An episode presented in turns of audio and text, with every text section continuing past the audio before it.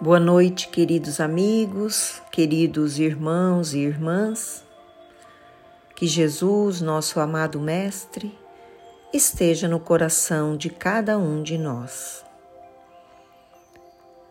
Estamos aqui reunidos para mais uma atividade realizada pelos trabalhadores da Sociedade Espírita Allan Kardec de Goiôerê, Paraná. Quem assim o desejar, poderá colocar um copo ou uma garrafa com água para que esta seja fluidificada. Para darmos início ao nosso Evangelho no Lar Online de hoje, dia 21 de maio de 2023, faremos a leitura de um texto do livro Vida Feliz do espírito Joana de Ângeles, através da psicografia de Divaldo Pereira Franco. Lição 127 Não conduzas o ultraje que alguém te atirou, desmoronando o teu dia. Certamente, Há pessoas que não simpatizam contigo e até te detestam. Mas isto não é surpresa, porque te ocorre o mesmo em relação a outras. Este é um problema que os corações pacificados resolvem com facilidade, nunca valorizando ofensas nem se importando com elas. Há um grande número de pessoas gradas e afetuosas que te cercam, que não é justo te agastares com aquelas as que constituem exceção no teu caminho. Deixa no chão do esquecimento a ofensa que te dirigem e segue na direção do amor que te aguarda.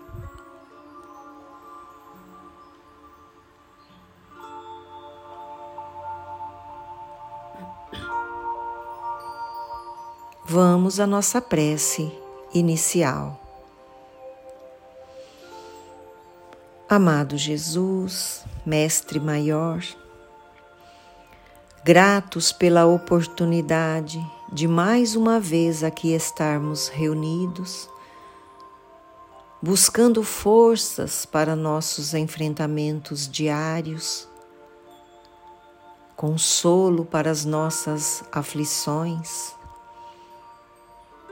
e buscando também renovar nossas esperanças num futuro melhor. Aqui estamos, Senhor.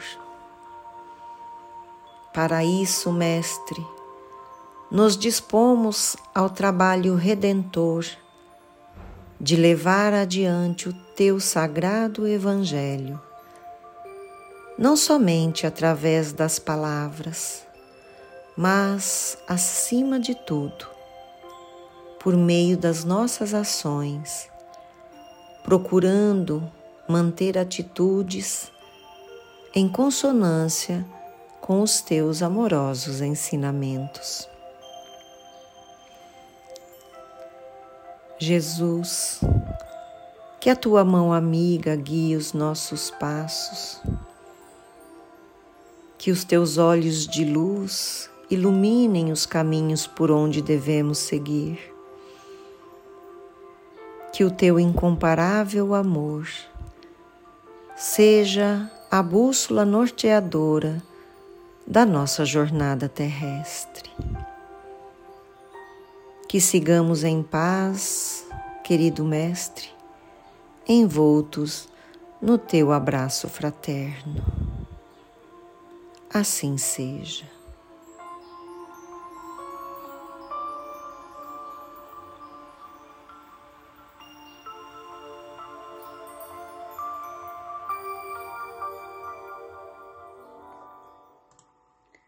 Capítulo 105 paz do mundo e paz do Cristo. A paz vos deixo, a minha paz vos dou, não vou lá dou como o mundo a dá. Jesus, João 14, 27. Comenta o benfeitor Emanuel. É indispensável não confundir a paz do mundo com a paz do Cristo. A calma do plano inferior pode não passar de estacionamento. A serenidade das esferas mais altas significa trabalho divino a caminho da luz imortal. O mundo consegue proporcionar muitos acordos e arranjos neste terreno, mas somente o Senhor pode outorgar ao espírito a paz verdadeira. Nos círculos da carne, a paz das nações costuma representar o silêncio provisório das baionetas, a dos abastados inconscientes é a preguiça improdutiva e incapaz. A dos que se revoltam no quadro de lutas necessárias é a manifestação do desespero doentio. A dos ociosos sistemáticos é a fuga ao trabalho. A dos arbitrários é a satisfação dos próprios caprichos. A dos vaidosos é o aplauso da ignorância. A dos vingativos é a destruição dos adversários. A dos maus é a vitória da crueldade. A dos negociantes sagazes é a exploração inferior. A dos que se agarram às sensações de baixo teor é a vicia viciação dos sentidos. A dos comilões é o repasto opulento do estômago, embora haja fome espiritual no coração. Há muitos ímpios, caluniadores, criminosos e indiferentes que desfrutam a paz do mundo. Sente-se triunfantes, venturosos e dominadores no século a ignorância endinheirada, a vaidade bem vestida e a preguiça inteligente sempre dirão que seguem muito bem. Não te esqueças, contudo, de que a paz do mundo pode ser muitas vezes o sono enfermiço da alma. Busca desse modo aquela paz do Senhor, paz que excede o entendimento, por nascida e cultivada, portas adentro do espírito, no campo da consciência e no santuário do coração. Livro Vinha de Luz, pelo Espírito Emmanuel, psicografia de Francisco Cândido Xavier.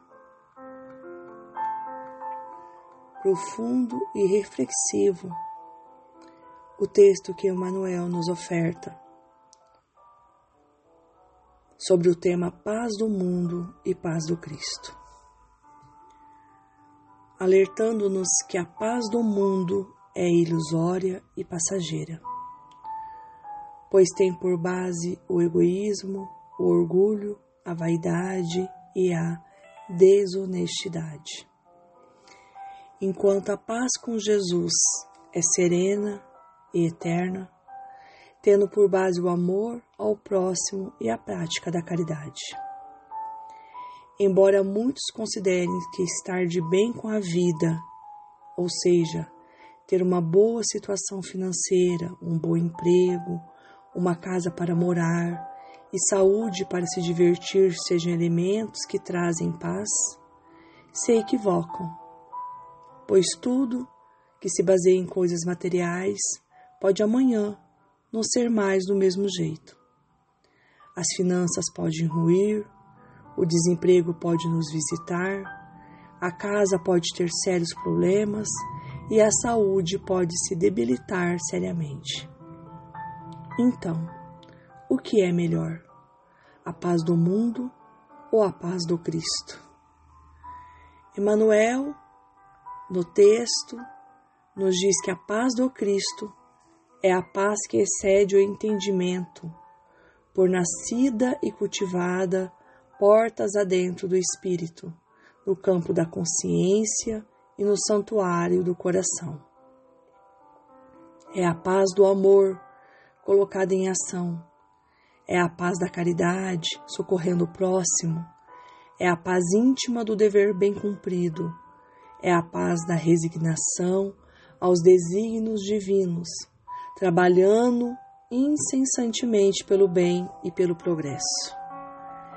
Mesmo que a paz do Cristo não nos isente das dores e dos sofrimentos, das provas e das expiações que ainda temos de passar para nosso aprendizado e crescimento espiritual, ela nos dá a certeza de que Jesus tudo podemos enfrentar com serenidade com fé e confiança, e que, se não for neste mundo, a recompensa virá no, no nosso retorno ao mundo espiritual pelas portas da chamada morte. Contudo, não é preciso esperar este momento para fluir a paz prometida por Jesus, pois o uso da prece, a oração, é o vibrar no amor, nos atrairão os bons espíritos que fortalecerão incessantemente nossa alma diante dos embates da existência terrena. E como gerar essa paz para os outros? Como influenciar a sociedade para uma convivência mais fraterna, solidária, sem violência? Façamos nossa parte, devolvendo o mal com o bem, procurando manter a calma em todas as situações exercendo nossa cidadania com o cumprimento dos deveres que nos competem, respeitando o direito do outro, e aqui lembramos que perante a lei divina, os direitos são iguais para todos. Colocando o diálogo fraterno à frente de qualquer diferença com o outro, pensando e agindo sempre para o bem coletivo. São ações individuais que contagiam através dos bons exemplos. Como espíritas, sabedores da imortalidade da alma, da continuidade da vida após a morte e da finalidade superior da reencarnação, não podemos ficar apenas na teoria, pois entendimento e conhecimento sem vivência não trarão a paz que tanto queremos e o Evangelho em síntese dos ensinos e exemplos de Jesus requer de cada um a ação positiva no bem. Fiquemos com a paz do Cristo, o legítimo representante de Deus na face da terra, pois nada melhor do que, ao dormir e ao levantar a cada dia, termos paz de consciência, a verdadeira paz de espírito.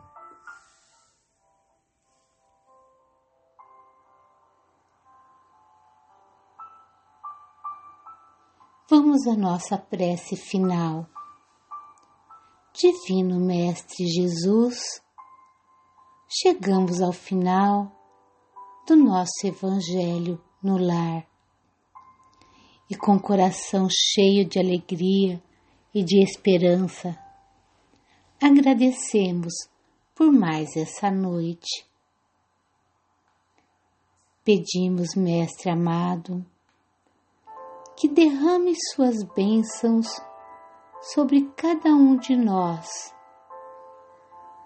Que esta semana que se inicia seja repleta de oportunidades, de muitos aprendizados, de reconciliação com nós mesmos, com nossos irmãos e de muitas reflexões. Que possamos, nas dificuldades, tirar as melhores lições. Que nas nossas dores consigamos olhar para dentro de nós e ver as nossas limitações, ver o caminho interior que temos que percorrer e como podemos melhorar. E assim, que a cada dia que passa, tenhamos mais consciência do verdadeiro motivo pelo qual estamos aqui que o amor, a caridade, o perdão sejam os nossos instrumentos de crescimento espiritual.